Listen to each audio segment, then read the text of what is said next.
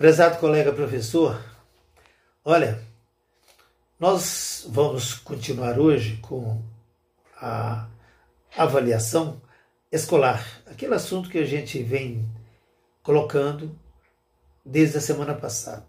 Nós falamos dos episódios 1 e 2, hoje vamos dar sequência com o episódio número 3. Lembro que são cinco episódios. É um trabalho que eu desenvolvi na minha pós-graduação na Unileste, em 2003. Um trabalho que deu é, uma certa ibope, na verdade. Eu, é um trabalho extenso, eu estou lendo o trabalho para vocês, para que a gente possa se situar melhor e não deixar nada para trás. Se você está gostando desse assunto, é, deixe o seu like aí, inscreva-se no meu na minha página do YouTube para que você possa estar interagindo comigo e ao mesmo tempo me dando um feedback de que esse trabalho vale a pena. Olha, no episódio número 2 nós falávamos das principais características do bom professor. Então, o bom professor, entretanto, fomenta o saber e sabe que não pode ficar estagnado perante a situação. Ele deseja vislumbrar novos horizontes, novos conhecimentos, incomoda com o estado é, estagnado, a falta de iniciativas que identifiquem novos horizontes para o desenvolvimento da ciência e da pesquisa. Essa inquietação do educador mostra a grande necessidade de buscarmos a cada dia uma forma de equalizar as políticas educacionais, evidenciando um novo projeto para ensino e aprendizagem. Esta ânsia pelo saber mostra um outro lado do professor, o comportamental. Segundo Tiller, o comportamento dos alunos deve ser o fundamento da avaliação, pois o que se pretende em educação é exatamente mudar o comportamento das pessoas. A avaliação sempre foi, ao longo da história, um grande desafio para os educadores. Contrapondo-se à teoria de que avaliar é oferecer resultados, Hoffman propôs uma avaliação mediadora, na qual compete ao professor escutar, interrogar e compreender melhor o aluno. Na verdade, todas as teorias sobre o assunto são legítimas e, ao contrário do que muitos pensam, precisam ser consideradas, analisadas e delas se extrair o máximo, visando exclusivamente a melhoria do processo, qualquer que seja ele.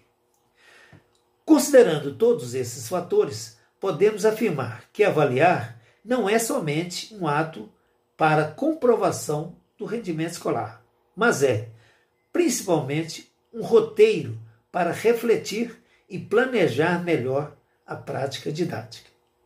Assim, no processo avaliativo, a função do educador é de fundamental importância pois vai direcionar uma série de informações diretamente ligadas a todo o processo.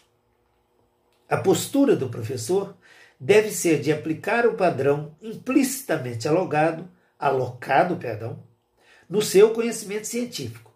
Isto é, primeiro ele precisa se autoavaliar, tomando consciência de que está aplicando o melhor para a equipe.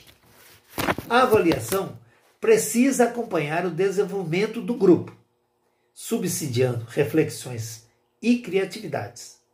O educador precisa estar constantemente aberto ao diálogo e, e se comprometer bem com toda a equipe e com, como toda a equipe, com o resultado da aprendizagem.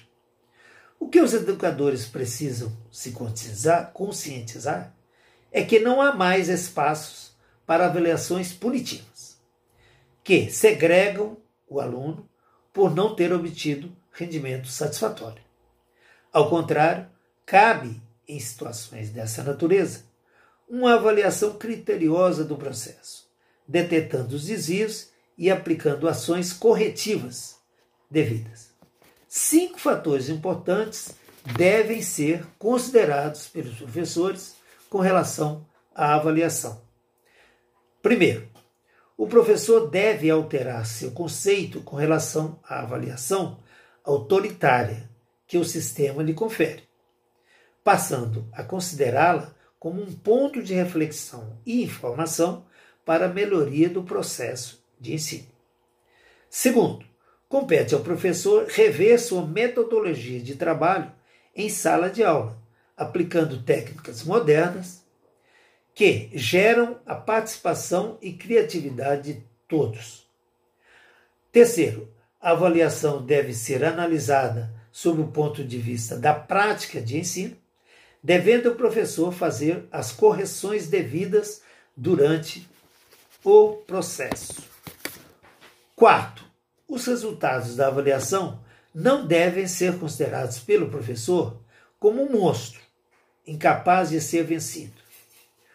O educador, em frente a uma situação de dificuldades, deve adotar uma postura diferente, focando sempre uma melhoria de aprendizagem. Quinto e último fator: é preciso que seja criada uma nova mentalidade em toda a comunidade educativa, no sentido de se obter dos alunos, dos colegas, dos educadores, dos pais e da sociedade em geral subsídios para o aprimoramento constante da aprendizagem. Pessoal, semana que vem nós estaremos aqui com o quarto episódio sobre avaliação escolar. Por hoje é só. Um abraço a todos, fiquem com Deus e até lá.